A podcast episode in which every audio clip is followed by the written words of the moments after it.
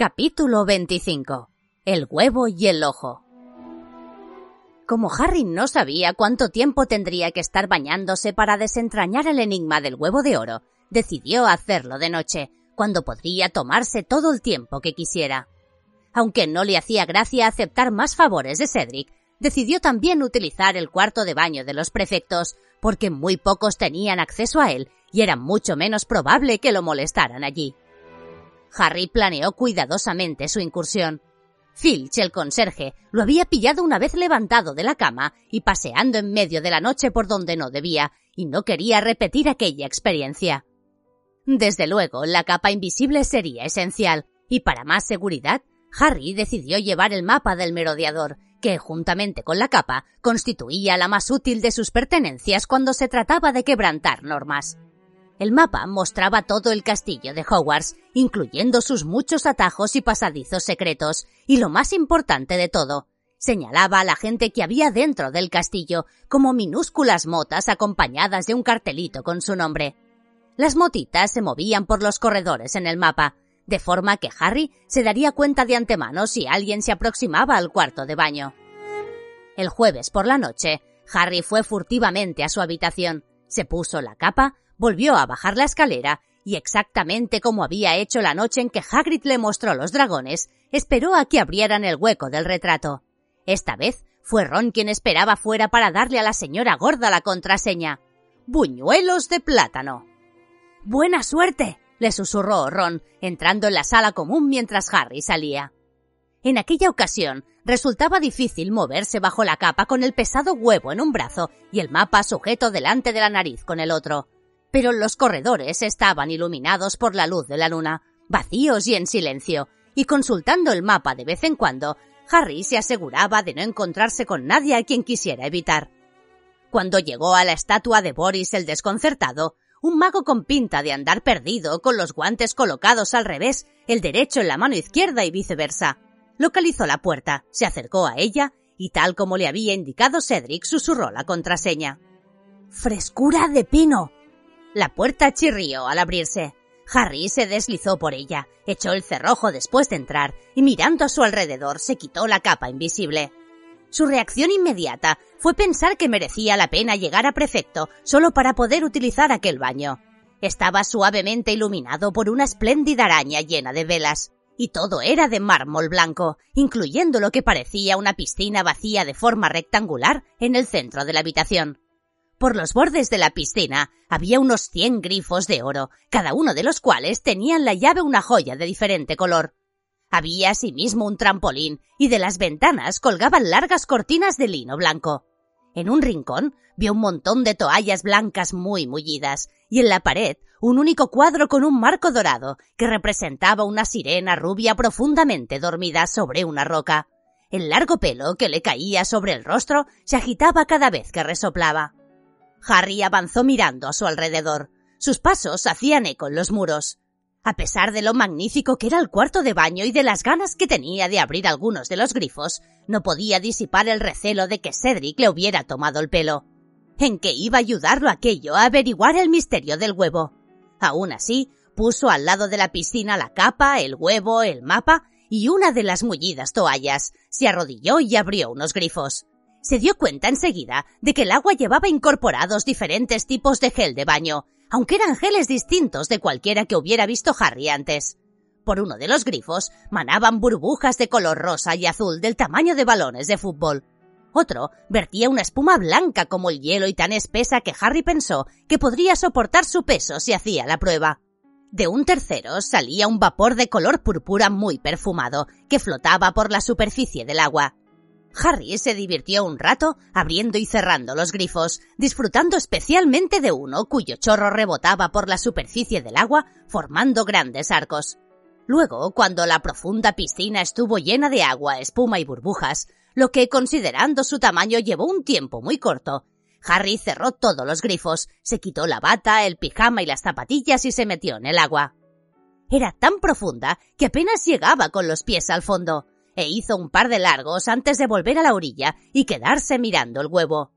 Aunque era muy agradable nadar en un agua caliente llena de espuma, Mientras por todas partes emanaban vapores de diferentes colores, no le vino a la cabeza ninguna idea brillante, ni saltó ninguna chispa de repentina comprensión.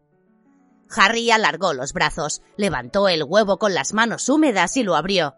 Los gemidos estridentes llenaron el cuarto de baño, reverberando en los muros de mármol, pero sonaban tan incomprensibles como siempre, si no más, debido al eco.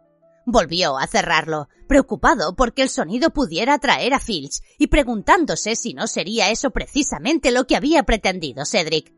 Y entonces alguien habló y lo sobresaltó hasta tal punto que dejó caer el huevo, el cual rodó estrepitosamente por el suelo del baño. Yo que tú lo metería en el agua. Del susto Harry acababa de tragarse una considerable cantidad de burbujas. Se irguió escupiendo y vio el fantasma de una chica de aspecto muy triste, sentado encima de uno de los grifos con las piernas cruzadas. Era Myrtle la llorona, a la que usualmente se oía sollozar en la cañería de uno de los váteres tres pisos más abajo. ¡Myrtle! exclamó Harry molesto. Yo. yo no llevo nada. La espuma era tan densa que aquello realmente no importaba mucho, pero tenía la desagradable sensación de que Myrtle lo había estado espiando desde que había entrado. Cuando te ibas a meter, cerré los ojos, dijo ella pestañeando tras sus gruesas gafas. Hace siglos que no vienes a verme. Sí, bueno, dijo Harry, doblando ligeramente las rodillas para asegurarse de que Myrtle solo pudiera verle la cabeza. Se supone que no puedo entrar en tu cuarto de baño, ¿no? Es de chicas. Eso no te importaba mucho, dijo Myrtle con voz triste. Antes te pasabas allí todo el tiempo. Era cierto, aunque solo había sido porque Harry, Ron y Hermione habían considerado que los servicios de Myrtle, cerrados entonces por avería, eran un lugar ideal para elaborar en secreto la poción multijugos, una poción prohibida que había convertido a Harry y Ron durante una hora en réplicas vivas de Crabble y Goyle, con lo que pudieron colarse furtivamente en la sala común de Slytherin. Me gané una reprimenda por entrar en él, contestó Harry lo que era verdad a medias. Percy lo había pillado saliendo en una ocasión de los lavabos de Myrtle. Después de eso no he querido volver. Oh, ya veo, dijo Myrtle malhumorada, toqueteándose un grano de la barbilla. Bueno, da igual. Yo metería el huevo en el agua. Eso es lo que hizo Cedric Diggory. ¿También lo espiaste a él? exclamó Harry indignado. ¿Te dedicas a venir aquí por las noches para ver bañarse a los prefectos?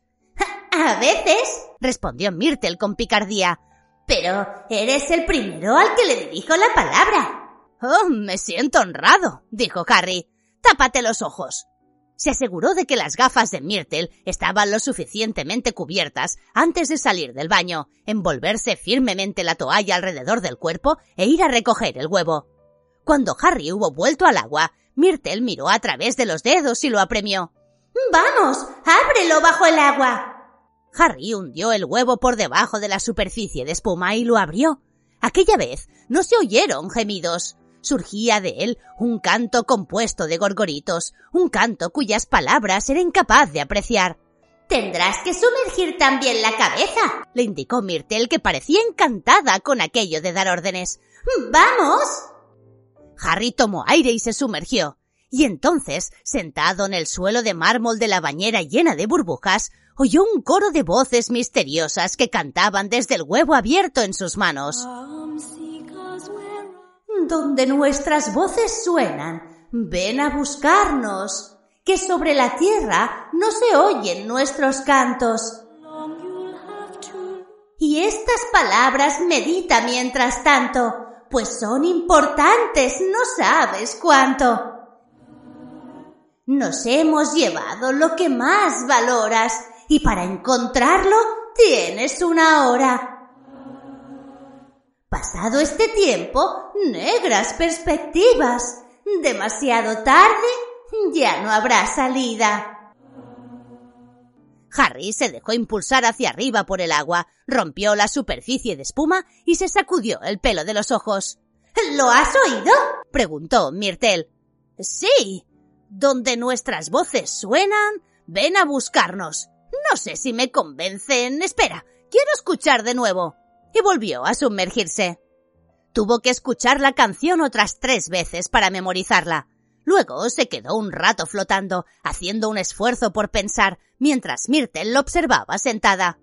Tengo que ir en busca de gente que no puede utilizar su voz sobre la tierra, dijo pensativamente. Ah, ¿Quién puede ser? Eres de efecto retardado, ¿no? Nunca había visto a Myrtle la llorona tan contenta, excepto el día en que la dosis de poción multijugos de Hermión le había dejado la cara peluda y cola de gato. Harry miró a su alrededor, meditando. Si solo se podían oír las voces bajo el agua, entonces era lógico que pertenecieran a criaturas submarinas. Así se lo dijo a Myrtle la llorona que sonrió satisfecha. Bueno, eso es lo que pensaba Diggory, le explicó. Estuvo ahí quieto, hablando solo sobre el tema durante un montón de tiempo un montón de tiempo, hasta que desaparecieron casi todas las burbujas. Mmm, criaturas submarinas, reflexionó Harry en voz alta. Myrtle, ¿qué criaturas viven en el lago aparte del calamar gigante? ¡Uh! De todo. He bajado algunas veces, cuando no me queda más remedio porque alguien tira de la cadena inesperadamente. Tratando de no imaginarse a Myrtle la llorona bajando hacia el lago por una cañería acompañada del contenido del váter, Harry le preguntó Bueno, ¿hay algo allí que tenga voz humana? ¡Espera! Harry se acababa de fijar en el cuadro de la sirena dormida. ¡Myrtle! ¿Hay sirenas allí? ¡Muy bien! alabó ella muy contenta. A Diggory le llevó mucho más tiempo. Y eso que ella estaba despierta. Con una expresión de disgusto en la cara, Myrtle señaló con la cabeza a la sirena del cuadro, riéndose como una tonta, pavoneándose y aleteando. ¿Es, es eso verdad? dijo Harry emocionado. La segunda prueba consiste en ir a buscar a las sirenas del lago y... Pero de repente comprendió lo que estaba diciendo y se vació de toda la emoción, como si él mismo fuera una bañera y le acabaran de quitar el tapón del estómago. No era muy buen nadador, apenas había practicado. Tía Petunia y tío Vernon habían enviado a Dudley a clases de natación, pero a él no lo habían apuntado, sin duda con la esperanza de que se ahogara algún día. Era capaz de hacer dos largos en aquella piscina, pero el lago era muy grande y profundo, y las sirenas seguramente vivirían en el fondo. Myrtle, dijo Harry pensativamente, ¿cómo se supone que me las arreglaré para respirar? Al oír esto, los ojos de Myrtle se llenaron de lágrimas. ¡Oh, qué poco delicado! murmuró ella, tentándose en la túnica en busca de un pañuelo. ¿Por qué? preguntó Harry desconcertado. Hablar de respirar delante de mí, contestó con una voz chillona que resonó con fuerza en el cuarto de baño. Cuando sabes que yo no respiro, que no he respirado desde hace tantos años. Se tapó la cara con el pañuelo y sollozó en él de forma estentórea. Harry recordó lo susceptible que Myrtle había sido siempre en lo relativo a su muerte. Ningún otro fantasma que Harry conociera se tomaba su muerte tan a la tremenda. Oh, lo siento, yo no quería. Se me olvidó. Ah, claro. Es muy fácil olvidarse de que Myrtle está muerta, dijo ella tragando saliva y mirándolo con los ojos hinchados. Nadie me echa de menos, ni me echaban de menos cuando estaba viva. Les llevó horas descubrir mi cadáver. Lo sé, me quedé sentada esperándolos. Olive Horby entró en el baño. ¿Otra vez estás aquí enfurruñada, Myrtle? me dijo. Porque el profesor Dipper me ha pedido que te busque. y entonces vio mi cadáver ¡Oh! No lo olvidó hasta el día de su muerte. Ya me encargué yo de que no lo olvidara. La seguía por todas partes para recordárselo. Me acuerdo del día en que se casó su hermano. Pero Harry no escuchaba. Otra vez pensaba en la canción de las sirenas. Nos hemos llevado lo que más valoras. Daba la impresión de que iban a robarle algo suyo, algo que tenía que recuperar. Pero ¿qué sería? Y entonces, claro, fue al Ministerio de Magia para que yo dejara de seguirla. Así que tuve que volver aquí y vivir en mi váter. Ah, bien, dijo Harry vagamente. Bien, ahora estoy más cerca que antes. Vuelve a cerrar los ojos, por favor, que quiero salir. Tras recoger el huevo del fondo de la piscina, salió, se secó y se volvió a poner el pijama y la bata. ¿Volverás a visitarme en mis lavabos alguna vez? preguntó en tono lúgubre Myrtle la llorona cuando Harry cogía la capa invisible. «Eh, lo intentaré, repuso Harry, pero pensando para sí que no lo haría menos que se estropearan todos los demás lavabos del castillo. Hasta luego, Myrtle, y gracias por tu ayuda. Adiós, dijo ella con tristeza. Harry se volvió a poner la capa y la vio meterse a toda velocidad por el grifo.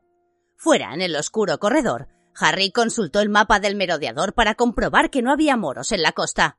No, las motas que correspondían a Filch y a la señora Norris estaban quietas en la conserjería.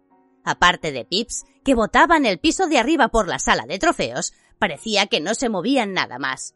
Harry había ya emprendido el camino hacia la torre de Gryffindor cuando vio otra cosa en el mapa, algo evidentemente extraño. No, Pips no era lo único que se movía. Había una motita que iba de un lado a otro en una habitación situada en la esquina inferior izquierda, el despacho de Snape.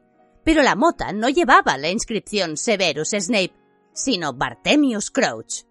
Harry miró la mota fijamente. Se suponía que el señor Crouch estaba demasiado enfermo para ir al trabajo para asistir al baile de Navidad, que hacía entonces colándose en Hogwarts a la una de la madrugada.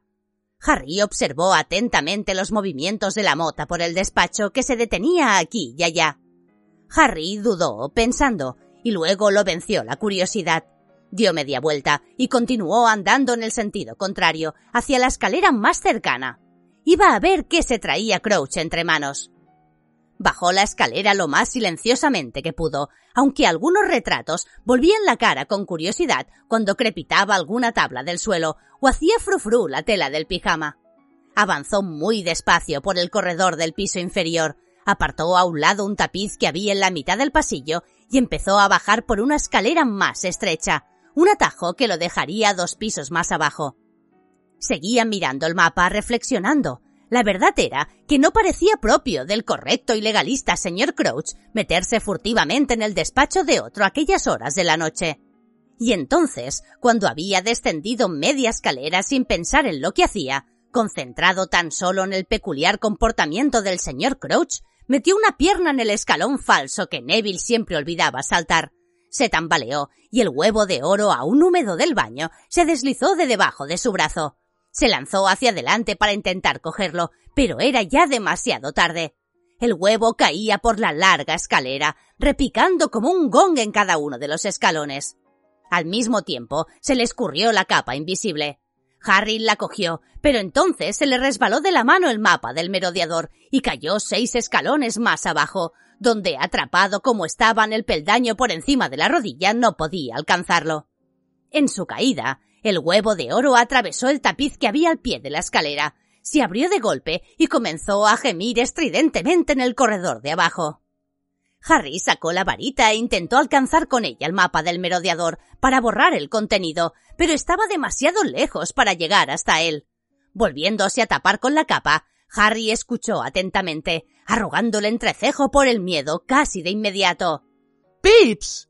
Era el inconfundible grito de caza del conserje Filch. Harry oyó sus pasos arrastrados acercarse más y más, y su sibilante voz, que se elevaba furiosamente. ¿Qué es este estruendo? ¿Es que quieres despertar a todo el castillo? ¡Oh, te voy a coger, Pips! ¡Te voy a coger! ¡Tú! Pero... ¿Pero qué es esto? Los pasos de Phil se detuvieron. Se oyó un chasquido producido por metal al golpear contra otro metal, y los gemidos cesaron. Filch había cogido el huevo y lo había cerrado. Harry permanecía muy quieto, con la pierna aún atrapada en el escalón mágico, escuchando. En cualquier momento, Filch apartaría a un lado el tapiz, esperando a ver a Pips, y no lo encontraría. Pero si seguía subiendo la escalera, vería el mapa del merodeador, y tuviera o no puesta la capa invisible, el mapa del merodeador mostraría el letrero de Harry Potter en el punto exacto en el que se hallaba. ¿Un huevo? Dijo en voz alta Filch al pie de la escalera. ¡Cielo mío! Evidentemente, la señora Norris se encontraba con él. Esto es el enigma del torneo. Esto pertenece a uno de los campeones. Harry empezó a encontrarse mal. El corazón le latía muy aprisa. ¡Pips! bramó Filch con júbilo. ¡Has estado robando! Apartó el tapiz y Harry vio su horrible cara botargada y los ojos claros y saltones que observaban la escalera oscura y para él desierta. ¿Te escondes? dijo con voz melosa. Te voy a atrapar, Pips. Te has atrevido a robar uno de los enigmas del torneo, Pips. Dumbledore te expulsará por esto. ¡Ratero! Filch empezó a subir por la escalera, acompañado por su escuálida gata de color apagado. Los ojos como faros de la señora Norris, tan parecidos a los de su amo, estaban fijos en Harry. No era la primera vez que éste se preguntaba si la capa invisible surtía efecto con los gatos. Muerto de miedo, vio a Filch acercarse poco a poco en su vieja bata de franela. Intentó sacar el pie del escalón desesperadamente, pero solo consiguió hundirlo un poco más. De un momento a otro, Filch vería el mapa o se tropezaría con él. Filch, ¿qué ocurre? El conserje se detuvo unos escalones por debajo de Harry y se volvió. Al pie de la escalera se hallaba la única persona que podía empeorar la situación de Harry, Snape. Llevaba un largo camisón gris y parecía lívido. Es Pips, profesor, murmuró Filch con malevolencia. Tiró este huevo por la escalera. Snape subió a prisa y se detuvo junto a Filch. Harry apretó los dientes convencido de que los estruendosos latidos de su corazón no tardarían en delatarlo. ¿Pips? dijo Snape en voz baja, observando el huevo en las manos de Filch. Pero Pips no ha podido entrar en mi despacho. ¿El huevo estaba en su despacho, profesor? Por supuesto que no, replicó Snape. Oí golpes y luego gemidos. Sí, profesor, era el huevo. Vine a investigar. Pips lo tiró, señor. Y al pasar por mi despacho, vi las antorchas encendidas y la puerta de un armario abierta de par en par. Alguien ha estado revolviendo en él. Pero Pips no pudo. Ya sé que no, Filch, espetó Snape. Yo cierro mi despacho con un embrujo que solo otro mago podría abrir. Snape miró escaleras arriba justo a través de Harry y luego hacia el corredor de abajo. Bueno, ahora quiero que vengas a ayudarme a buscar al intruso, Filch. Yo eh, sí, profesor, pero. Filch miró con ansia escaleras arriba, hacia Harry. Evidentemente se resistía a renunciar a aquella oportunidad de acorralar a Pips. Vete, imploró Harry para sus adentros. Vete con Snape. Vete. Desde los pies de Filch, la señora Norris miraba en torno. Harry tenía la convicción de que lo estaba oliendo. ¿Por qué habría echado tanta espuma perfumada en el baño? El caso es, profesor, dijo Filch lastimeramente, que el director tendrá que hacerme caso esta vez. Pips le ha robado a un alumno, y esta podría ser mi oportunidad para echarlo del castillo de una vez para siempre. Filch, me importa un bledo ese maldito poltergeist. Es mi despacho lo que. Boom. Boom. Boom. Snape se cayó de repente. Tanto él como Filch miraron al pie de la escalera. A través del hueco que quedaba entre sus cabezas, Harry vio aparecer cojeando a ojo loco Moody. Moody llevaba su vieja capa de viaje puesta sobre el camisón y se apoyaba en el bastón como de costumbre. ¿Qué es esto? ¿Una fiesta nocturna? gruñó. El profesor Snape y yo hemos oído ruidos, profesor. Se apresuró a contestar Filch. Pips, el poltergeist, que ha estado tirando cosas como de costumbre. Y además, el profesor Snape ha descubierto que alguien ha entrado en su despacho. ¡Cállate! le dijo Snape a Filch entre dientes. Moody dio un paso más hacia la escalera. Harry vio que el ojo mágico de Moody se fijaba en Snape y luego, sin posibilidad de error, en el mismo. A Harry el corazón le dio un brinco. Moody podía ver a través de las capas invisibles. Él era el único que podía ver todo lo extraño de la escena. Snape en camisón, Filch agarrando el huevo, y él, Harry, atrapado tras ellos en la escalera. La boca de Moody, que era como un tajo torcido, se abrió por la sorpresa. Durante unos segundos, él y Harry se miraron a los ojos. Luego Moody cerró la boca y volvió a dirigir el ojo azul a Snape. ¿He oído bien, Snape? preguntó. ¿Ha entrado alguien en tu despacho? No tiene importancia, repuso Snape con frialdad. Al contrario, replicó Moody con brusquedad. Tiene mucha importancia. ¿Quién puede estar interesado en entrar en tu despacho? Uh, supongo que algún estudiante, contestó Snape. Harry vio que le latía una vena en la grasienta sien. Ya ha ocurrido antes. Han estado desapareciendo de mi armario privado ingredientes de pociones. Sin duda, alumnos que tratan de probar mezclas prohibidas. ¿Piensas que buscan ingredientes de pociones? dijo Moody. ¿No escondes nada más en tu despacho?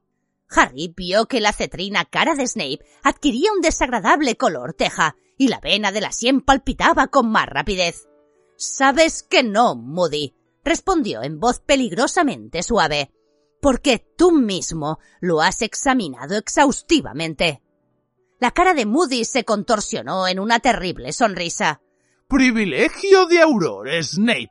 Dumbledore me dijo que echara un ojo. Resulta que Dumbledore confía en mí, dijo Snape con los dientes apretados. Me niego a creer que él te diera órdenes de husmear en mi despacho. ¡Ja! Por supuesto que Dumbledore confía en ti. gruñó Moody. Es un hombre confiado, ¿no? Cree que hay que dar una segunda oportunidad. Yo, en cambio, pienso que hay muchas manchas que no se quitan. Manchas que no se quitan nunca. ¿Me entiendes? Snape hizo de repente algo muy extraño. Se agarró convulsivamente el antebrazo izquierdo con la mano derecha, como si algo le doliera.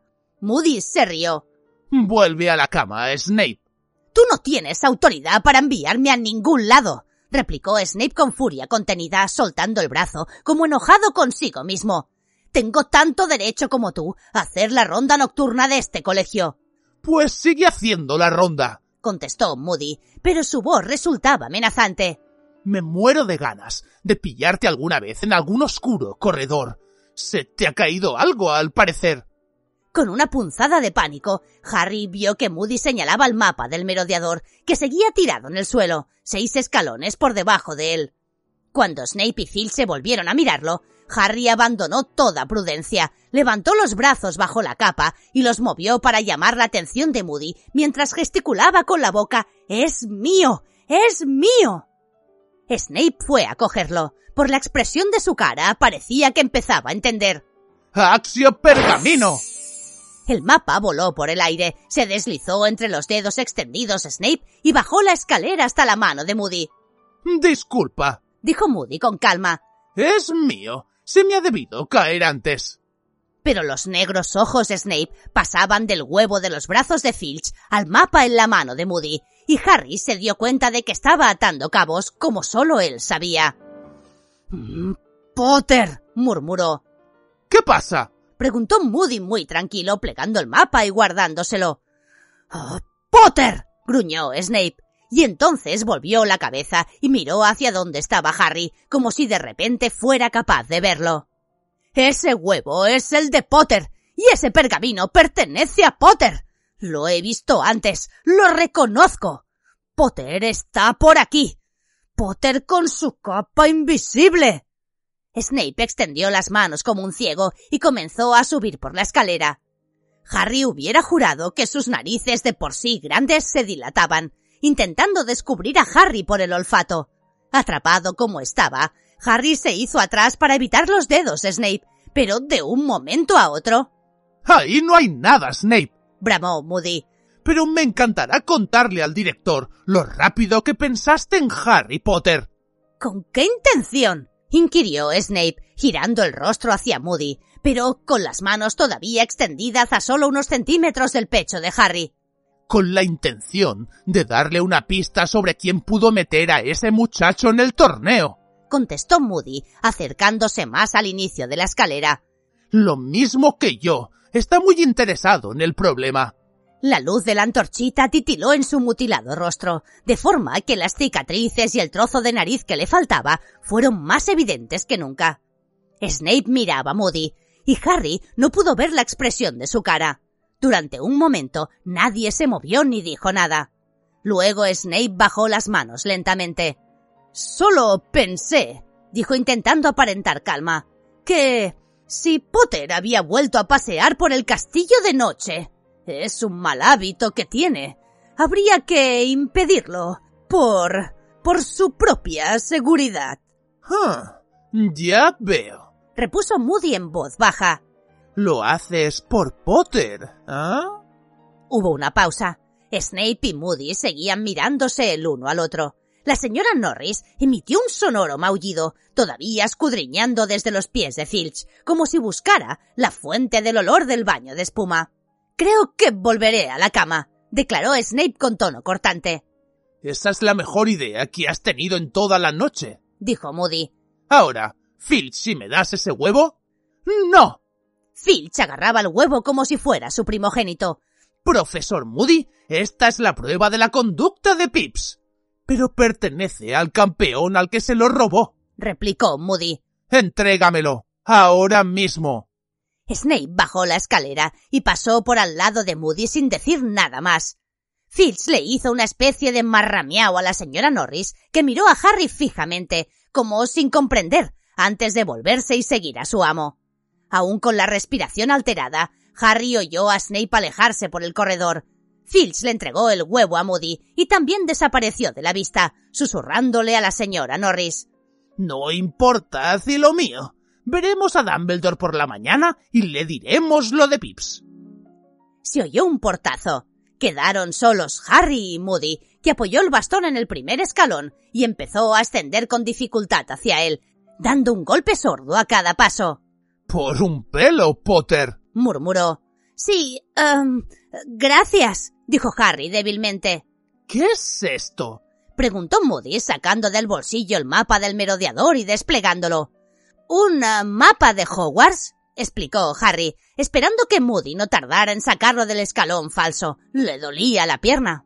Por las barbas de Merlín. susurró Moody mirando el mapa. Su ojo mágico lo recorría como enloquecido. Esto, esto sí que es un buen mapa, Potter. Ah, sí, es muy útil, repuso Harry. Estaba a punto de llorar del dolor. Ah, profesor Moody, ¿cree que podría ayudarme? ¿Qué? Oh, sí, claro. Moody agarró a Harry de los brazos y tiró. La pierna de Harry se liberó del escalón falso y él se subió inmediatamente al superior. Moody volvió a observar el mapa. Mm, Potter, dijo pensativamente. ¿No verías por casualidad quién entró en el despacho de Snape? No lo verías en el mapa. Uh, sí, lo vi, admitió Harry. Fue el señor Crouch. El ojo mágico de Moody recorrió rápidamente toda la superficie del mapa. ¿Crouch? preguntó con inquietud.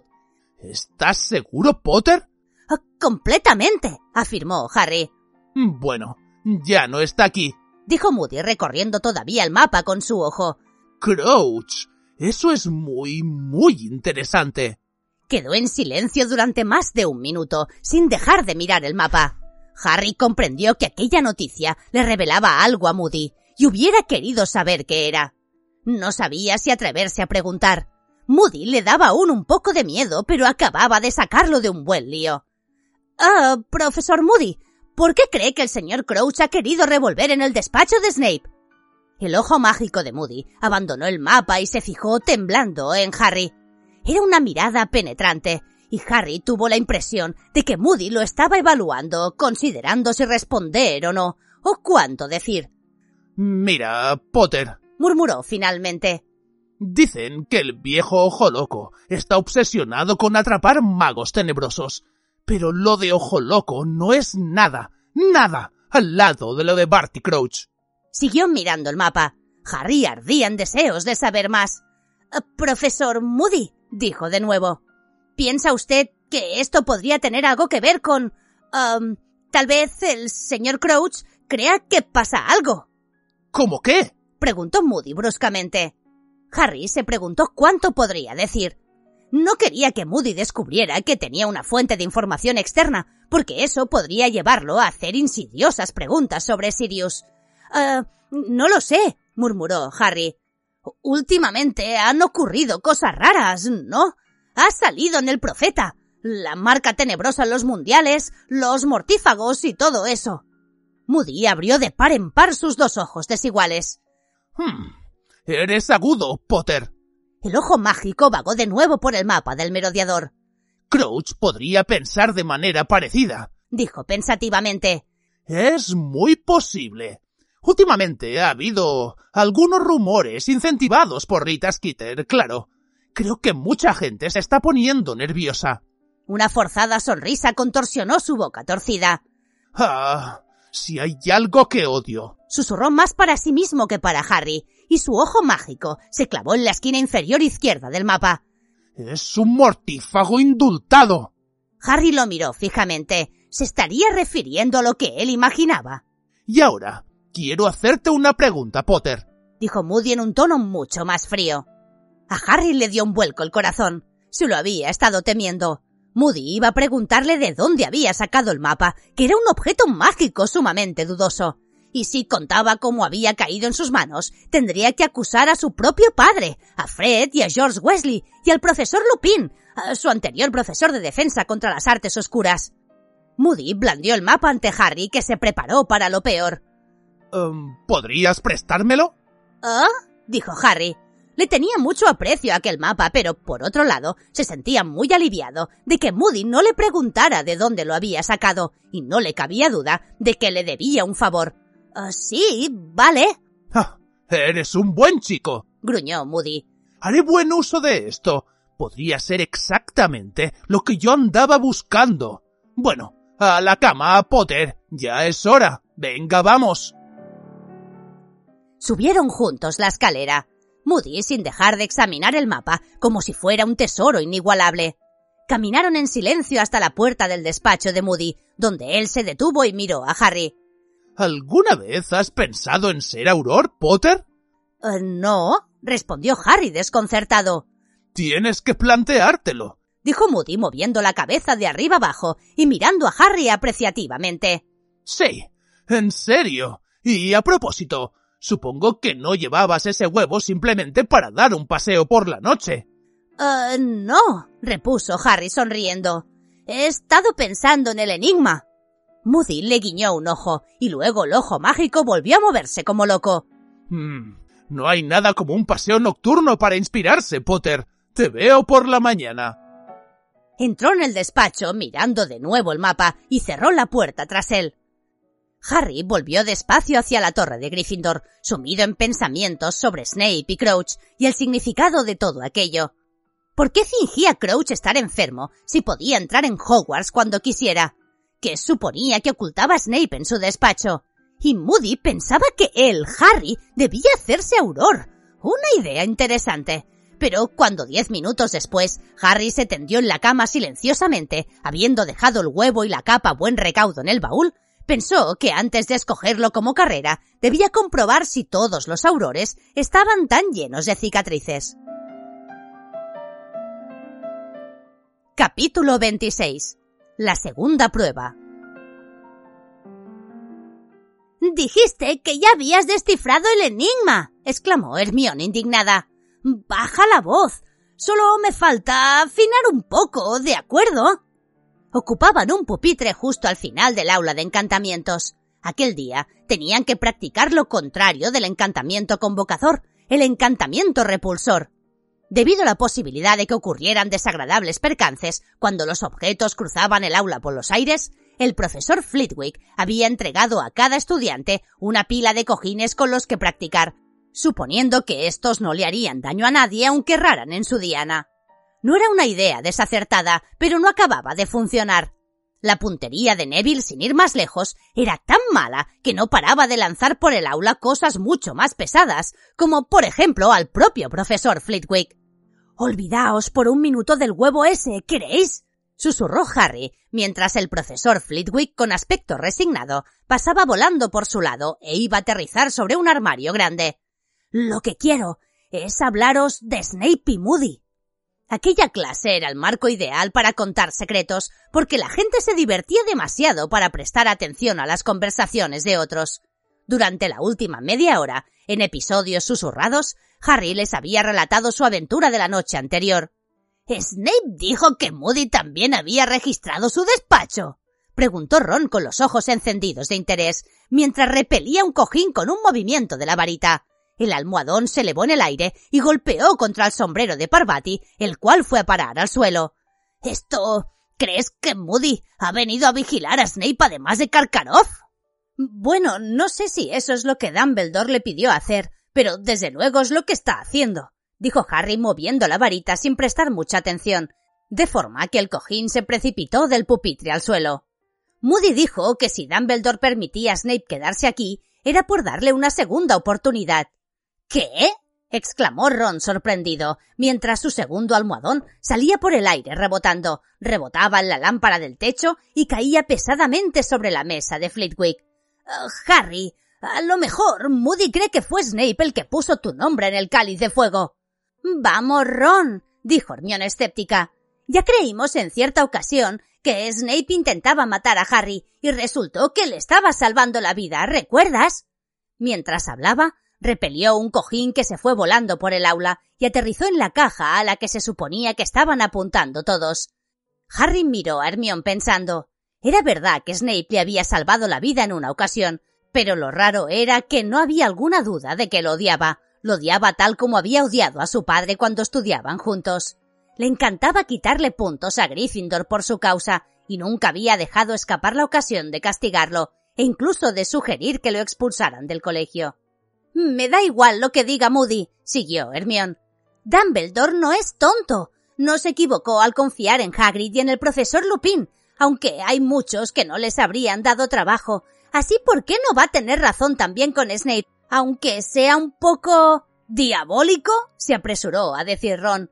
Vamos, Hermione, a ver, ¿por qué le registran el despacho todos esos buscadores de magos tenebrosos? ¿Y por qué se hace el enfermo el señor Crouch? preguntó a su vez Hermión. Es un poco raro que no pueda venir al baile de Navidad, pero que cuando le apetece se meta en el castillo en medio de la noche. Lo que pasa es que le tienes manía, Crouch, por eso de la alfina Winky, dijo Ron lanzando un cojín contra la ventana. Y tú solo quieres creer que Snape trama algo, contestó Hermión metiendo el suyo en la caja. Yo me conformaría con saber qué hizo Snape en su primera oportunidad si es que vaya por la segunda, dijo Harry en tono grave. Para su sorpresa, el cojín cruzó el aula sin desviarse y aterrizó de forma impecable sobre el Dermión.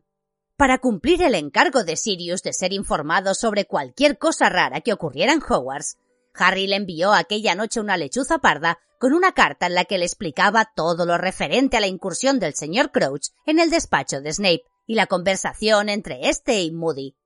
Luego dedicó toda la atención al problema más apremiante que tenía a la vista, cómo sobrevivir bajo el agua durante una hora el día 24 de febrero.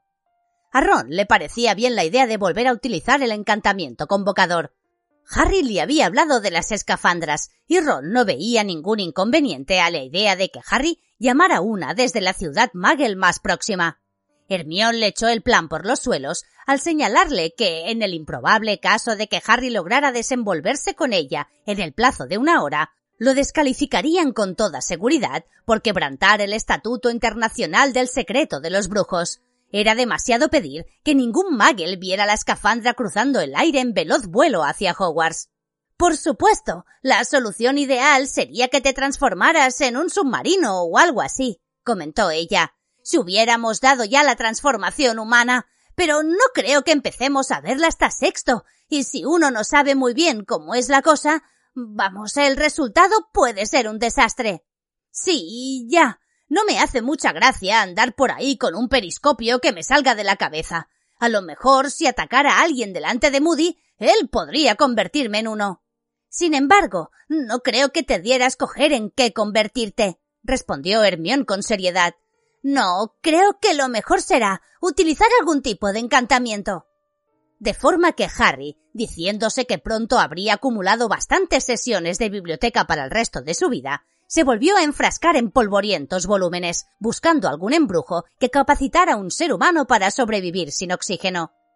Pero a pesar de que él, Ron y Hermione investigaron durante los mediodías, las noches y los fines de semana, y aunque Harry solicitó a la profesora McGonagall un permiso para usar la sección prohibida y hasta le pidió ayuda a la irritable señora Prince, que tenía aspecto de buitre, no encontraron nada en absoluto que capacitara a Harry para sumergirse una hora en el agua y vivir para contarlo.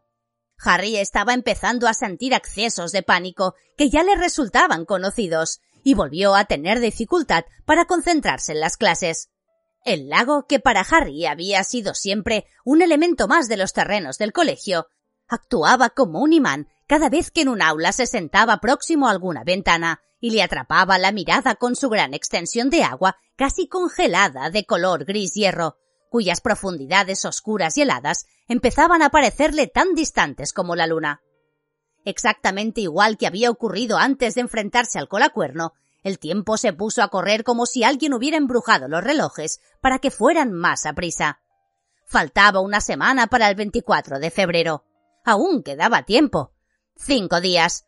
Tenía que ir encontrando algo sin demora. Tres días. Oh, por favor, que pueda encontrar algo, por favor.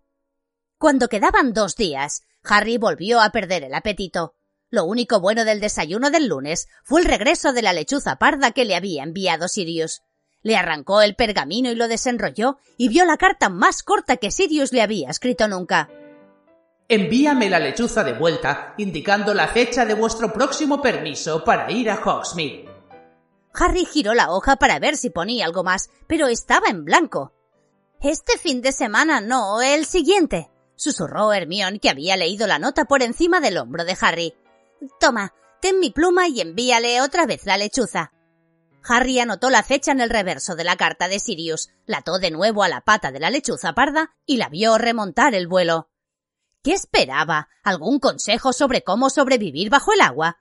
Había estado tan obcecado con contarle a Sirius todo lo relativo a Snape y Moody que se había olvidado por completo de mencionar el enigma del huevo. ¿Para qué querrá saber lo del próximo permiso para ir a Hogsmeade? preguntó Ron. Oh, no lo sé, dijo Harry desanimado. Se había esfumado la momentánea felicidad que lo había embargado al ver la lechuza. Vamos, nos toca cuidado de criaturas mágicas. Ya fuera porque Hagrid intentara compensarlos por los escregutos de cola explosiva, o porque solo quedaran ya dos, o porque intentara demostrar que era capaz de hacer lo mismo que la profesora Grubbly Plan. El caso es que desde su vuelta había proseguido las clases de esta sobre los unicornios. Resultó que Hagrid sabía de unicornios tanto como de monstruos, aunque era evidente que encontraba decepcionante la carencia de colmillos venenosos. Aquel día había logrado capturar dos potrillos de unicornio, que, a diferencia de los unicornios adultos, eran de color dorado. Parvati y Lavender se quedaron extasiadas al verlos, e incluso Pansy Parkinson tuvo que hacer un gran esfuerzo para disimular lo mucho que le gustaban. Son más fáciles de ver que los adultos, explicaba Hagrid a la clase.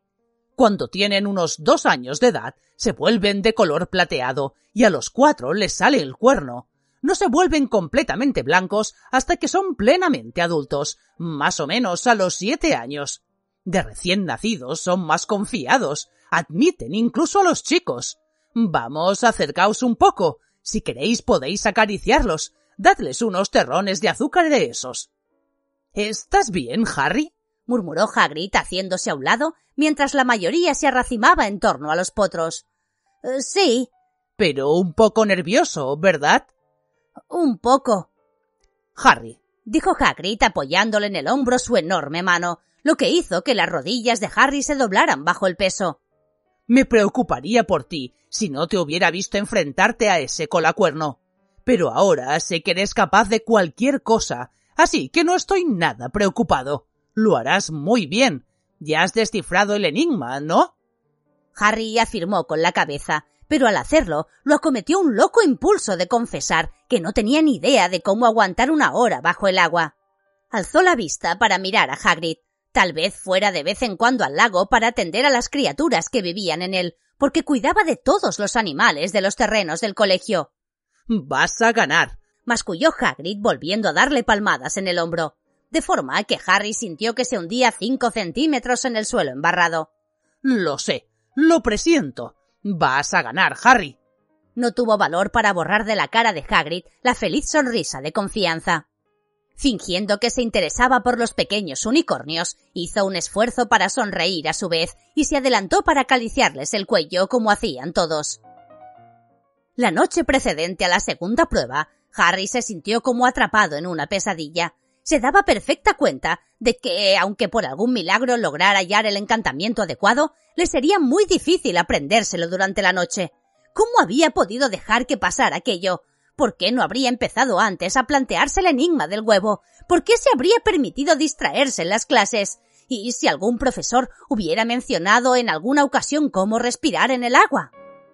Él, Ron y estaban en la biblioteca a la puesta del sol, pasando febrilmente página tras página de encantamientos, ocultos unos de otros por enormes pilas de libros amontonados en la mesa. El corazón le daba un vuelco a Harry cada vez que encontraba en una página la palabra agua, pero casi siempre era algo así como prepare un litro de agua, doscientos gramos de hojas de mandrágora cortadas en juliana y una salamandra. Creo que es imposible, declaró la voz de Ron desde el otro lado de la mesa. No hay nada. Nada. Lo que más se aproxima a lo que necesitamos es este encantamiento de secador para drenar charcos y estanques, pero no es ni mucho menos lo bastante potente para desecar el lago. Tiene que haber alguna manera, murmuró Hermión acercándose una vela. Tenía los ojos tan fatigados que escudriñaba la diminuta letra de encantamientos y embrujos antiguos caídos en el olvido con la nariz a tres dedos de distancia de la página. Nunca habrían puesto una prueba que no se pudiera realizar. Ahora lo han hecho, replicó Ron. Harry, lo que tienes que hacer mañana es bajar al lago, meter la cabeza dentro, gritarles a las sirenas que te devuelvan lo que sea que te hayan mangado y ver si te hacen caso. Es tu opción más segura. Hay una manera de hacerlo, insistió Hermione enfadada. Tiene que haberla. Parecía tomarse como una afrenta personal la falta de información útil que había sobre el tema en la biblioteca. Nunca le había fallado. Ya sé lo que tendría que haber hecho, dijo Harry dejando descansar la cabeza en el libro Trucos ingeniosos para casos peliagudos. Tendría que haber aprendido a hacer mi animago como Sirius. Claro. Así podrías convertirte en carpa cuando quisieras, corroboró Ron. O en una rana, añadió Harry con un bostezo. Estaba exhausto. Lleva unos cuantos años convertirse en animago, y después hay que registrarse y todo eso, dijo Hermión vagamente, echándole un vistazo al índice de problemas mágicos extraordinarios y sus soluciones. La profesora McGonagall nos lo dijo, ¿recordáis? Hay que registrarse en el Departamento contra el Uso Indebido de la Magia y decir en qué animal se convierte uno y con qué marcas, de qué color, para que no se pueda hacer mal uso de ello. Estaba hablando en broma, Hermión, le aclaró Harry cansinamente. Ya sé que no me puedo convertir en rana mañana por la mañana. Ah, esto no sirve de nada, se quejó Hermión cerrando de un golpe los problemas mágicos extraordinarios. Pero ¿quién demonios va a querer hacerse tirabuzones en los pelos de la nariz? A mí no me importaría, dijo la voz de Fred Wesley. Daría que hablar, ¿no? Harry, Ron y Hermione levantaron la vista. Fred y George acababan de salir de detrás de unas estanterías. ¿Qué hacéis aquí? les preguntó Ron. Buscaros, repuso George. McGonagall quiere que vaya, Ron. Tú también, Hermione. ¿Por qué? dijo Hermione sorprendida. Ah, ni idea, pero estaba muy seria, contestó Fred. Tenemos que llevaros a su despacho, explicó George. Ron y Hermione miraron a Harry, que sintió un vuelco en el estómago. ¿Iría a echarles una reprimenda? A lo mejor se había dado cuenta de lo mucho que lo ayudaban cuando se suponía que tenía que arreglárselas él solo. Nos veremos en la sala común, le dijo Hermione a Harry al levantarse con Ron. Los dos parecían nerviosos. Llévate todos los libros que puedas, ¿vale? Ah, bien, asintió Harry incómodo. Hacia las ocho, la señora Pins había apagado todas las luces y le metía prisa para que saliera de la biblioteca. Tambaleándose por el peso de todos los libros que pudo coger, volvió a la sala común de Gryffindor, se llevó una mesa a un rincón y siguió buscando. No encontró nada en magia disparatada para brujos disparatados, ni tampoco en guía de la brujería medieval, ni una mención a proezas submarinas en la antología de los encantamientos del siglo XVIII, ni en los espantosos moradores de las profundidades, ni en poderes que no sabías que tenías y lo que puedes hacer con ellos ahora que te has enterado. Crookshank se subió al regazo de Harry y se ovilló ronroneando. La sala común se fue vaciando poco a poco. No paraban de desearle suerte para la mañana siguiente, con voces tan alegres y confiadas como la de Hagrid. Todos parecían convencidos de que estaba a punto de llevar a cabo otra sorprendente actuación como la de la primera prueba. Harry no les podía contestar. Solo movía la cabeza de arriba abajo, como si tuviera una pelota de goma en mitad de la garganta. Cuando faltaban diez minutos para las doce de la noche, se quedó en la sala a solas con Crookshanks. Había mirado ya en todos los libros que tenía, y Ron y Hermione seguían sin volver. Oh, me rindo, se dijo a sí mismo. No tendré más remedio que bajar al lago mañana y decírselo a los jueces. Se imaginó explicando que no podía hacer la prueba. Vio ante sí la cara de sorpresa de Bachman, sus ojos como platos y la sonrisa de satisfacción de Karkaroff, con sus dientes amarillos. Casi oyó realmente decir a Flor de la Coeur Lo sabía, es demasiado joven, no es más que un niño. Vio a Malfoy al frente de la multitud, exhibiendo la insignia donde decía Potter apesta. Vio la cara de tristeza y decepción de Hagrid.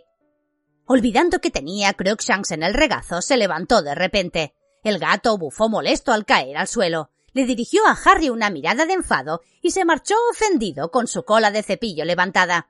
Pero en esos momentos, Harry subía ya a toda prisa por la escalera de caracol que llevaba al dormitorio. Cogería la capa invisible y volvería a la biblioteca. Si no había más remedio, pasaría la noche en ella. ¡Lumos! susurró Harry quince minutos después al abrir la puerta de la biblioteca. Con la luz de la punta de la varita encendida, pasó por entre las estanterías, cogiendo más libros. Libros sobre maleficios, encantamientos, sobre sirenas, tritones y monstruos marinos, sobre brujas y magos famosos, sobre inventos mágicos, sobre cualquier cosa que pudiera incluir una referencia de pasada a la supervivencia bajo el agua. Se los llevó a una mesa y se puso a trabajar, ojeando los libros al delgado haz de luz de la varita. De vez en cuando consultaba el reloj. La una de la madrugada, las dos de la madrugada. La única forma de aguantar era repetirse una y otra vez.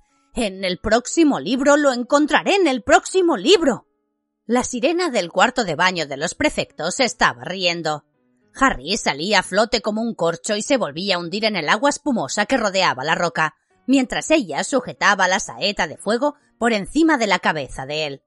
Ven a cogerla, le decía entre risas. Vamos, salta. No puedo, respondía jadeando Harry, que intentaba alcanzar la saeta de fuego mientras hacía lo imposible por no hundirse. ¡Dámela!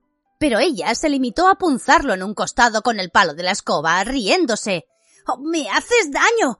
¡Quita! ¡Ah! Harry Potter debe despertar, señor. Deja de golpearme. Dobby debe golpear a Harry Potter para que despierte, señor. Abrió los ojos. Seguía en la biblioteca. La capa invisible se le había caído al dormirse, y la mejilla que tenía apoyada en el libro Donde hay una varita hay una manera, se le había pegado a la página. Se incorporó y se colocó bien las gafas parpadeando ante la brillante luz del día. Harry Potter tiene que darse prisa, chilló Dobby. La segunda prueba comienza dentro de diez minutos y Harry Potter. Oh, ¡Diez minutos! repitió Harry con voz ronca. ¿De, de diez minutos? Miró su reloj. Dobby tenía razón. Eran las nueve y veinte. Un enorme peso muerto le cayó del pecho al estómago. ¡Aprisa, Harry Potter! lo apremió Dobby tirándole de la manga. Se supone que tiene que bajar al lago con los otros campeones, señor. Oh, es demasiado tarde, Dobby, dijo Harry desesperanzado. No puedo afrontar la prueba porque no sé cómo. Harry Potter afrontará la prueba, exclamó el elfo con su aguda vocecita. Dobby sabía que Harry no había encontrado el libro adecuado, así que Dobby lo ha hecho por él. ¿Qué? Pero tú no sabes en qué consiste la segunda prueba. Claro que Dobby lo sabe, señor. Harry Potter tiene que entrar en el lago y buscar su prenda. ¿Buscar mi qué? Y liberarla de las sirenas y los tritones. ¿Qué quiere decir prenda? Su prenda, señor. Su prenda. La prenda que le dio este jersey a Dobby. Dobby tiraba del encogido jersey de color rojo oscuro que llevaba encima de los pantalones cortos. ¿Qué? dijo Harry con un hilo de voz. ¿Tienen? ¿Tienen a Ron? Lo que Harry Potter más puede valorar, señor, chilló Dobby. Y pasada una hora. Negras perspectivas. recitó Harry, mirando horrorizado al elfo. Demasiado tarde. Ya no habrá salida. Oh, ¿qué tengo que hacer, Dobby?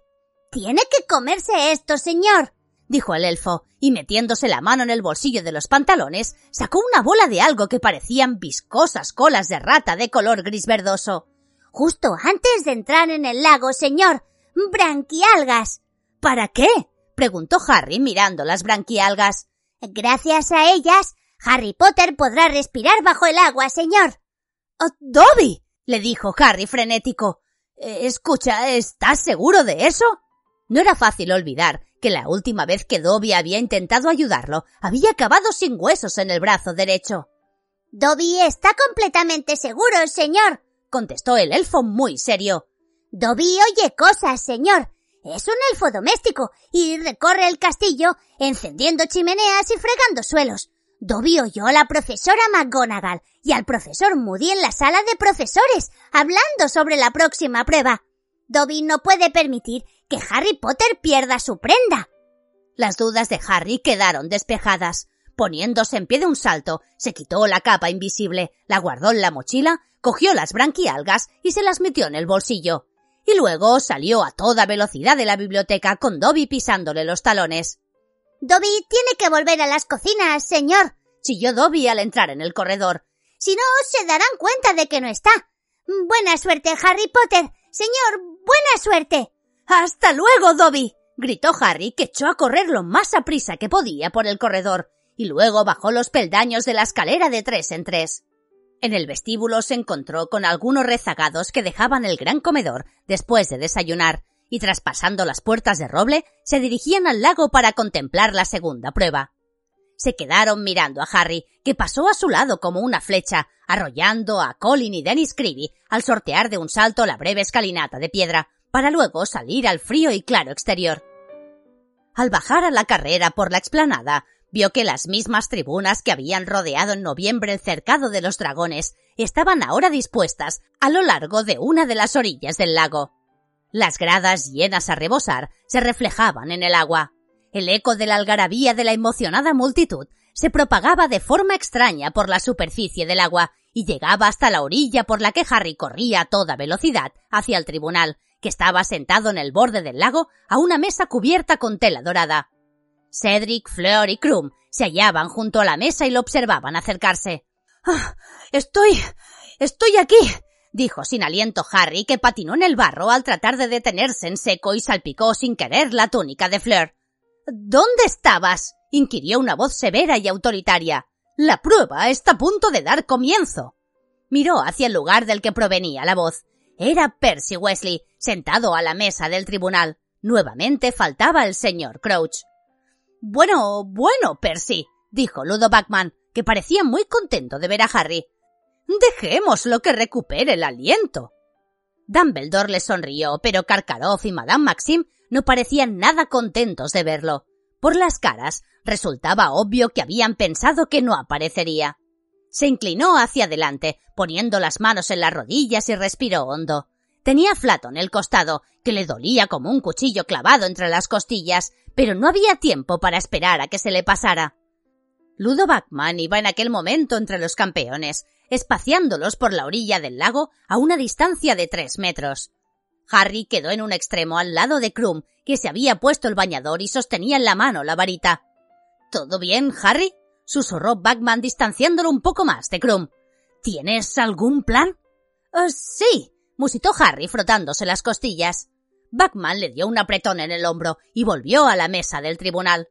Apuntó a la garganta con la varita como había hecho en los mundiales y dijo Sonoros y su voz retumbó por las oscuras aguas hasta las tribunas. Bien, todos los campeones están listos para la segunda prueba, que comenzará cuando suene el silbato. Disponen exactamente de una hora para recuperar lo que se les ha quitado. Así que cuando cuente tres, uno, dos y tres. El silbato sonó en el aire frío y calmado. Las tribunas se convirtieron en un hervidero de gritos y aplausos. Sin pararse a mirar lo que hacían los otros campeones, Harry se quitó zapatos y calcetines, sacó del bolsillo el puñado de branquialgas, se lo metió en la boca y entró en el lago. El agua estaba tan fría que sintió que la piel de las piernas le quemaba como si hubiera entrado en fuego. A medida que se adentraba, la túnica empapada le pesaba cada vez más. El agua ya le llegaba a las rodillas y los entumecidos pies se deslizaban por encima de sedimentos y piedras planas y viscosas. Masticaba las branquialgas con toda la prisa y fuerza que era capaz. Eran desagradablemente gomosas, como tentáculos de pulpo. Cuando el agua helada le llegaba a la cintura, se detuvo, tragó las branquialgas y esperó a que sucediera algo. Se dio cuenta de que había risas entre la multitud y sabía que debía de parecer tonto entrando en el agua sin mostrar ningún signo de poder mágico. En la parte del cuerpo que aún no se le había mojado tenía la carne de gallina. Medio sumergido en el agua helada y con la brisa levantándole el pelo empezó a tiritar. Evitó mirar hacia las tribunas. La risa se hacía más fuerte y los de Slytherin lo silbaban y abucheaban. Entonces, de repente, sintió como si le hubieran tapado la boca y la nariz con una almohada invisible Intentó respirar, pero eso hizo que la cabeza le diera vueltas. Tenía los pulmones vacíos y notaba un dolor agudo a ambos lados del cuello. Se llevó las manos a la garganta y notó dos grandes rajas justo debajo de las orejas, agitándose en el aire frío. Eran agallas. Sin pararse a pensarlo, hizo lo único que tenía sentido en aquel momento. Se echó al agua. El primer trago de agua helada fue como respirar vida. La cabeza dejó de darle vueltas, tomó otro trago de agua y notó cómo pasaba suavemente por entre las branquias y le enviaba oxígeno al cerebro. Extendió las manos y se las miró. Parecían verdes y fantasmales bajo el agua, y le habían nacido membranas entre los dedos.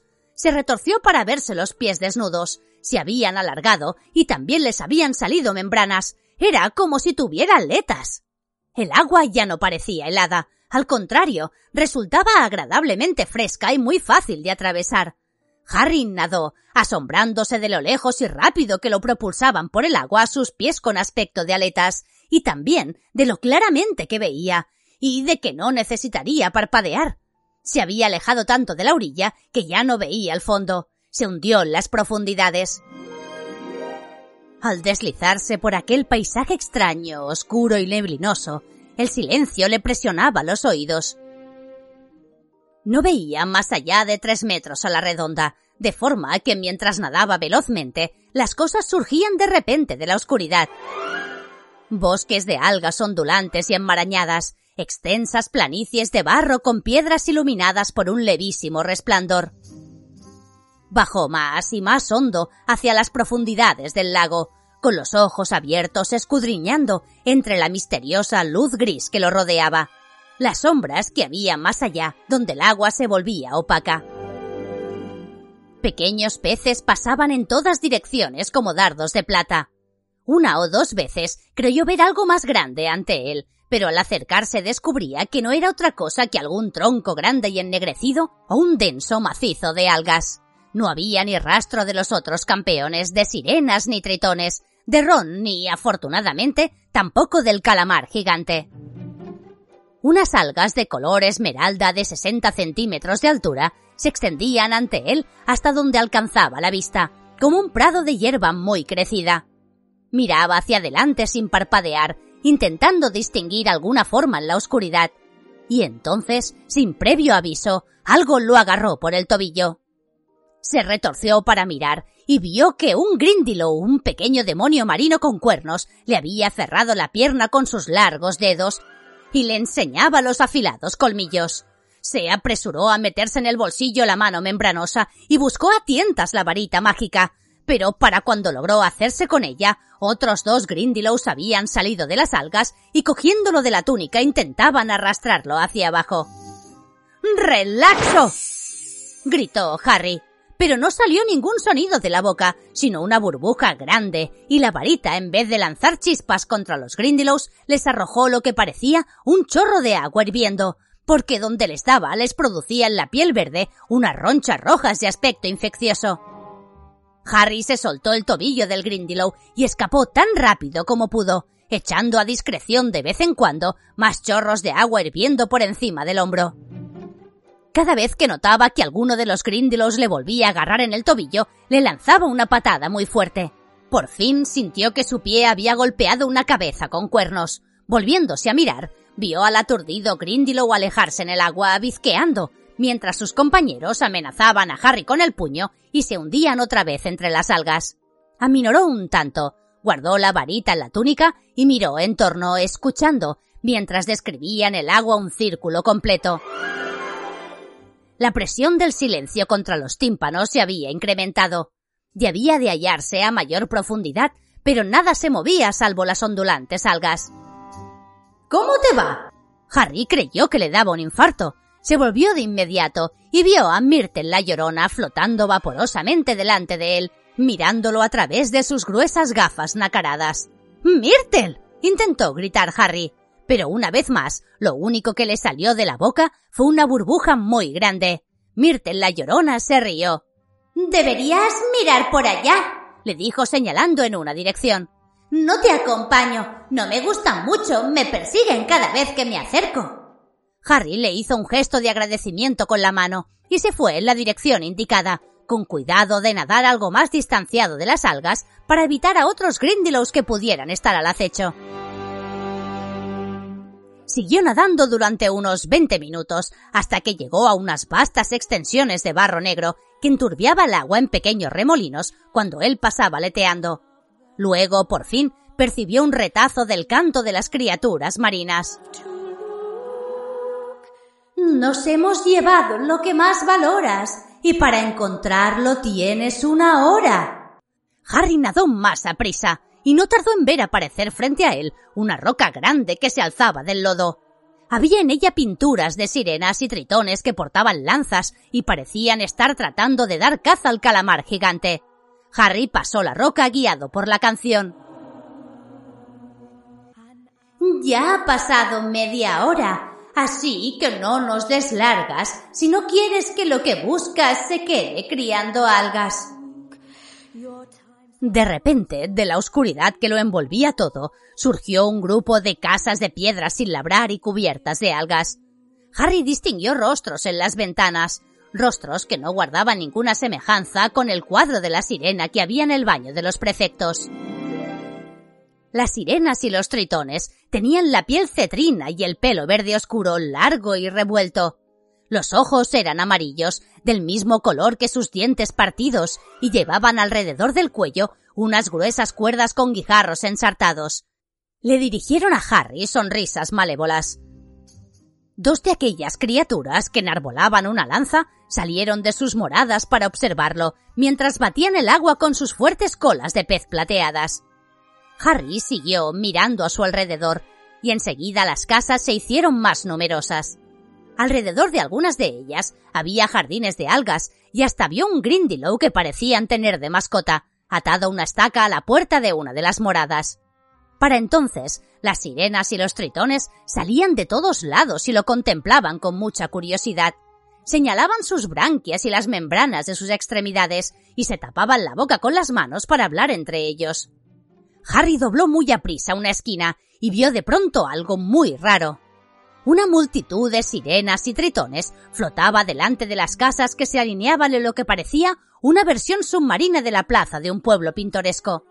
En el medio cantaba un coro de tritones y sirenas para atraer a los campeones. Y tras ellos se erguía una tosca estatua que representaba una sirena gigante tallada en una mole de piedra. Había cuatro personas ligadas con cuerdas a la cola de la sirena. Ron estaba atado entre Hermione y Cho Chang, había también una niña que no parecía contar más de ocho años y cuyo pelo plateado le indicó a Harry que debía ser hermana de Fleur de la Coeur. Daba la impresión de que los cuatro se hallaban sumidos en un sueño muy profundo. La cabeza les colgaba sobre los hombros y de la boca les salía una fina hilera de burbujas. Se acercó rápidamente a ellos, temiendo que los tritones bajaran las lanzas para atacarlo, pero no hicieron nada. Las cuerdas de algas que sujetaban a los rehenes a la estatua eran gruesas, viscosas y muy fuertes. Por una fracción de segundo pensó en la navaja que Sirius le había regalado por Navidad y que tenía guardada en el baúl, dentro del castillo, a cuatrocientos metros de allí, donde no le podía servir de nada en absoluto. Miró a su alrededor. Muchos de los tritones y sirenas que lo rodeaban llevaban lanzas se acercó rápidamente a un tritón de más de dos metros de altura que lucía una larga barba verde y un collar de colmillos de tiburón y le pidió por señas la lanza. El tritón se rió y negó con la cabeza. No ayudamos, declaró con una voz ronca. ¡Vamos! dijo Harry furioso, aunque solo le salieron burbujas de la boca, e intentó arrancarle la lanza al tritón, pero él tiró de ella sin dejar de negar ni de reírse. Harry se volvió y buscó algo afilado, algo, lo que fuera. Había piedras en el fondo del lago. Se hundió para coger una particularmente dentada y regresó junto a la estatua. Comenzó a cortar las cuerdas que ataban a Ron, y tras varios minutos de duro trabajo lo consiguió. Ron flotó inconsciente unos centímetros por encima del fondo del lago, balanceándose ligeramente con el flujo del agua. Harry miró a su alrededor. No había señal de ninguno de los otros campeones. ¿Qué hacían? ¿Por qué no se daban prisa? Se volvió hacia Hermión, levantó la piedra dentada y se dispuso a cortarle las cuerdas también a ella. De inmediato lo agarraron varios pares de fuertes manos grises. Media docena de tritones lo separaban de Hermión negando con la cabeza y riéndose. Llévate el tuyo, le dijo uno de ellos. Deja a los otros.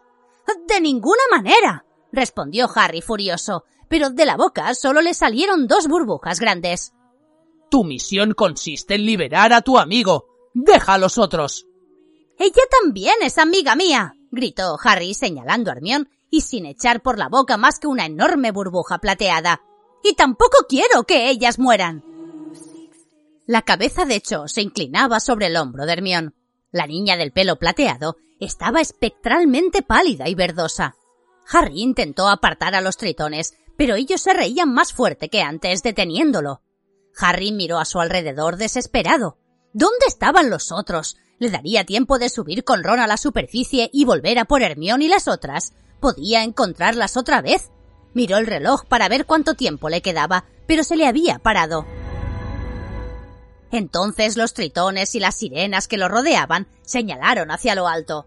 Al levantar la vista, Harry vio a Cedric nadando hacia allí.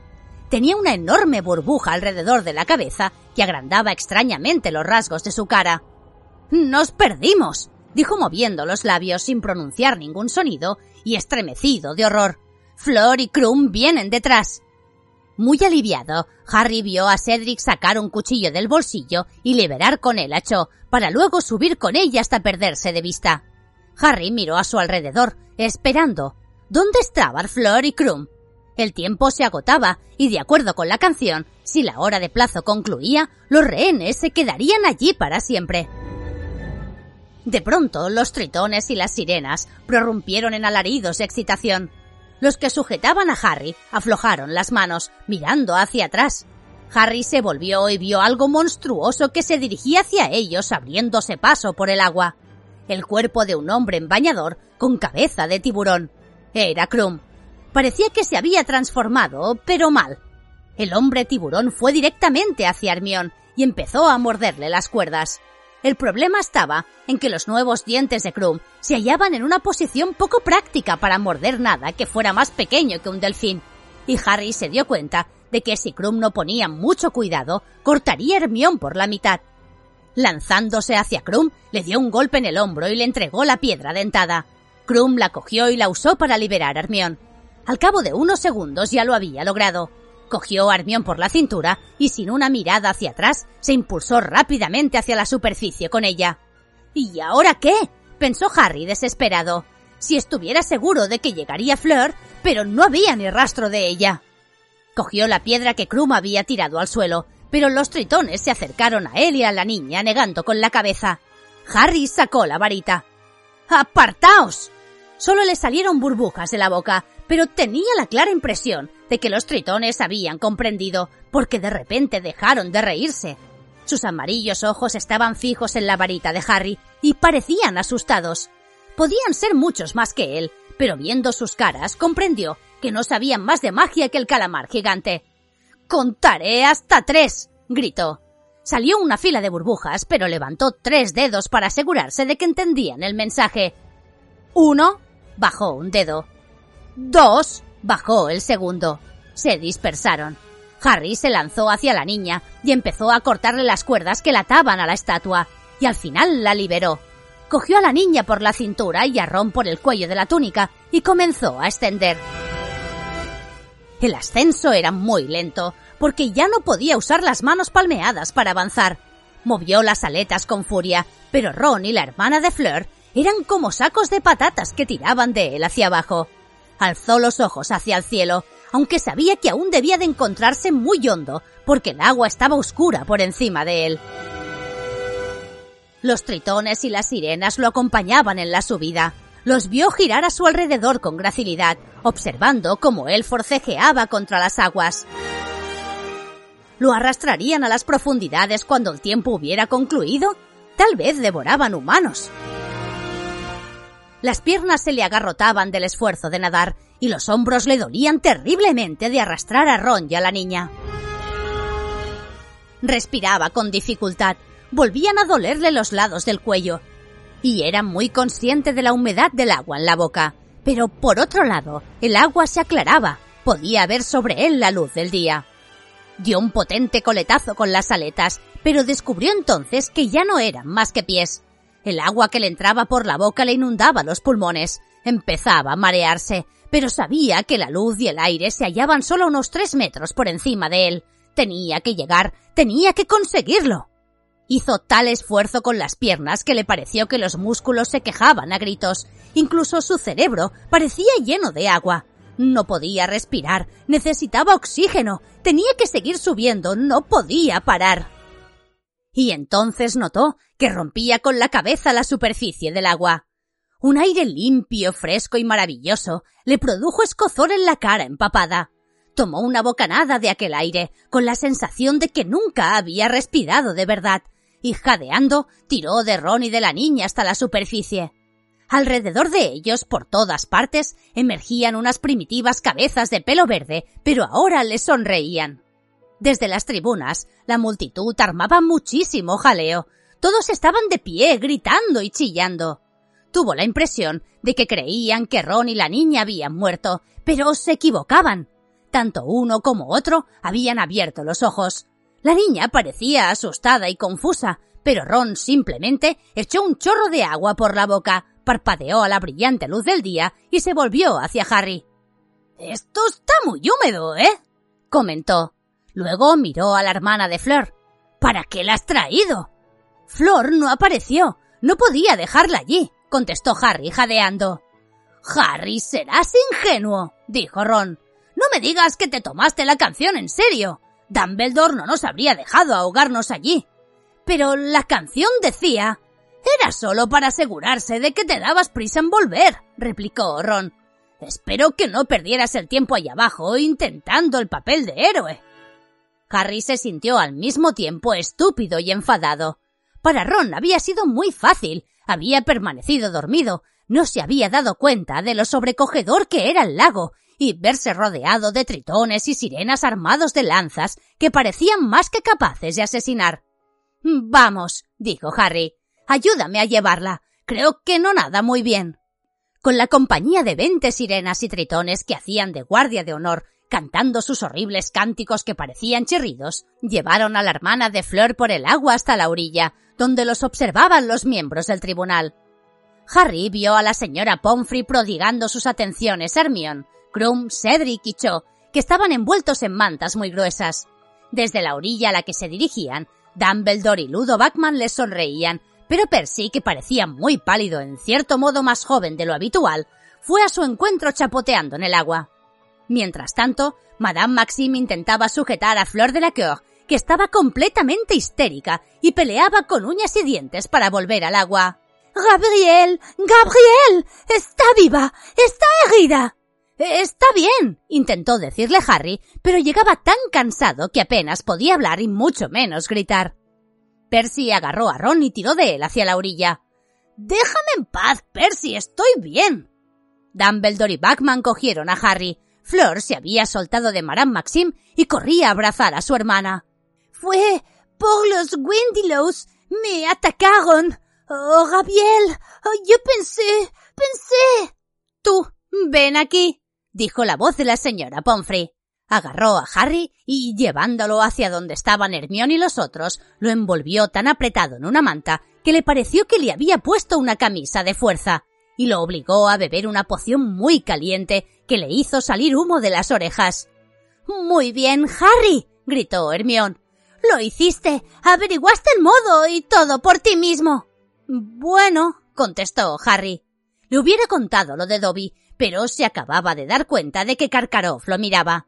Era el único miembro del tribunal que no se había levantado de la mesa, el único que no mostraba señales de alivio al ver volver sanos y salvos a Harry, Ron y la hermana de Fleur.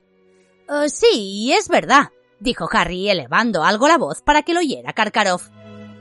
Tienes un escarabajo en el pelo, Hermione, dijo Krum. Harry tuvo la impresión de que Krum intentaba recuperar la atención de Hermione, tal vez para recordarle que había sido él quien la había rescatado del lago, pero Hermione se quitó el escarabajo del pelo con un gesto de impaciencia y continuó. Pero te has pasado un montón de tiempo, Harry. ¿Te costó mucho encontrarnos? No, os encontré sin problemas.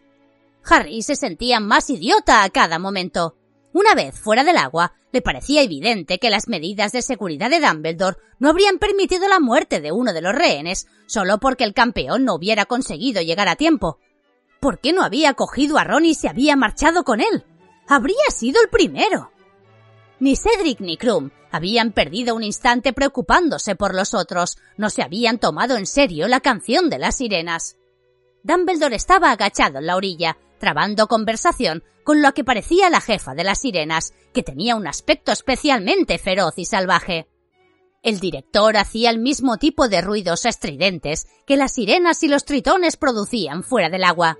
Evidentemente, Dumbledore hablaba sirenio. Finalmente se enderezó y se volvió hacia los otros miembros del tribunal y les dijo Me parece que tenemos que hablar antes de dar la puntuación. Los miembros del tribunal hicieron un corrillo para discutir. La señora Pomfrey había ido a rescatar a Ron de las garras de Percy, lo llevó con Harry y los otros, le dio una manta y un poco de poción pimentónica, y luego fue en busca de Flor y su hermana. Flor tenía muchos cortes en la cara y los brazos, y la túnica rasgada, pero no parecía que eso le preocupara, y no permitió que la señora Pomfrey se ocupara de ella. Atienda, Gabriel, le dijo, y luego se volvió hacia Harry. Tú la has salvado, le dijo casi sin resuello. Aunque no era tu rehén.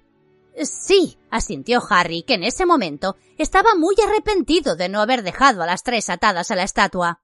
Fleur se inclinó, besó a Harry dos veces en cada mejilla. Él sintió que la cara le ardía y no le habría extrañado que le hubiera vuelto a salir humo por las orejas. Y luego le dijo a Ron, Tú también le ayudaste. Ah, sí, dijo Ron muy ilusionado. Un poco. Flor se abalanzó también sobre él para besarlo. Hermión parecía furiosa, pero justo entonces la voz mágicamente amplificada de Ludo Backman retumbó junto a ellos y los sobresaltó. En las gradas, la multitud se quedó de repente en silencio. Damas y caballeros, hemos tomado una decisión. Murcus, la jefa sirena, nos ha explicado qué ha ocurrido exactamente en el fondo del lago y hemos puntuado en conciencia.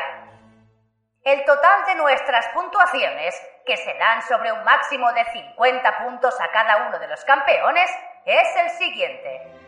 La señorita de la aunque ha demostrado un uso excelente del encantamiento casco burbuja, fue atacada por los Grindylows cuando se acercaba a su meta y no consiguió recuperar a su hermana. Le concedemos 25 puntos. Aplaudieron en las tribunas. Me merezco un cero, dijo Flor con voz ronca agitando su magnífica cabellera. El señor Diggory, que también ha utilizado el encantamiento casco burbuja, ha sido el primero en volver con su rehén, aunque lo hizo un minuto después de concluida la hora. Se escucharon unos vítores atronadores procedentes de la zona de Hufflepuff.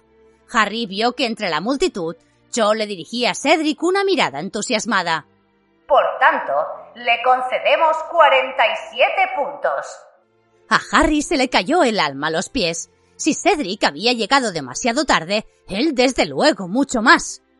El señor Víctor Krum ha utilizado una forma de transformación incompleta, que sin embargo dio buen resultado, y ha sido el segundo en volver con su rescatada. Le concedemos 40 puntos.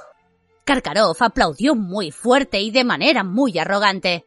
El señor Harry Potter ha utilizado con mucho éxito las branquialgas. Prosiguió Backman. Volvió en último lugar y mucho después de haber terminado el plazo de una hora. Pero la jefa Sirena nos ha comunicado que el señor Potter fue el primero en llegar hasta los rehenes y que el retraso en su vuelta se debió a su firme decisión de salvarlos a todos, no solo al suyo. Tanto Ron como Hermione dirigieron a Harry miradas que eran en parte de exasperación y en parte de compasión. La mayoría de los miembros del tribunal y aquí Bachman le dirigió a Karkaroff una mirada muy desagradable. Están de acuerdo en que esto demuestra una gran altura moral y que merece ser recompensado con la máxima puntuación. No obstante, la puntuación del señor Potter son 45 puntos. A Harry le dio un vuelco el estómago. Estaba empatado en el primer puesto con Cedric Diggory. Ron y Hermione, muy sorprendidos, miraron a Harry. Luego se rieron y empezaron a aplaudir muy fuerte con el resto de la multitud. ¿Has visto, Harry? le gritó Ron por encima del estruendo. Después de todo, no fuiste tan tonto. Estabas demostrando gran altura moral. Fleur también aplaudía con mucho entusiasmo. Krum, en cambio, no parecía nada contento. Volvió a intentar entablar conversación con Hermione, pero ella estaba demasiado ocupada vitoreando a Harry para escuchar. La tercera y última prueba tendrá lugar al anochecer el día 24 de junio. Continuó Bachman. A los campeones se les notificará en qué consiste dicha prueba justo un mes antes. Gracias a todos por el apoyo que les brindáis. Oh, ya ha pasado, pensaba Harry algo aturdido, mientras la señora Pomfrey se lo llevaba con el resto de los campeones y los rehenes de regreso al castillo, para que se pusieran ropa seca. Ya había pasado todo, había superado la prueba y no tenía que preocuparse por nada más hasta el 24 de junio. Mientras subía la escalinata de piedra que daba acceso al castillo, decidió que en cuanto volviera a Hogsmeade le compraría a Dobby un par de calcetines para cada día del año.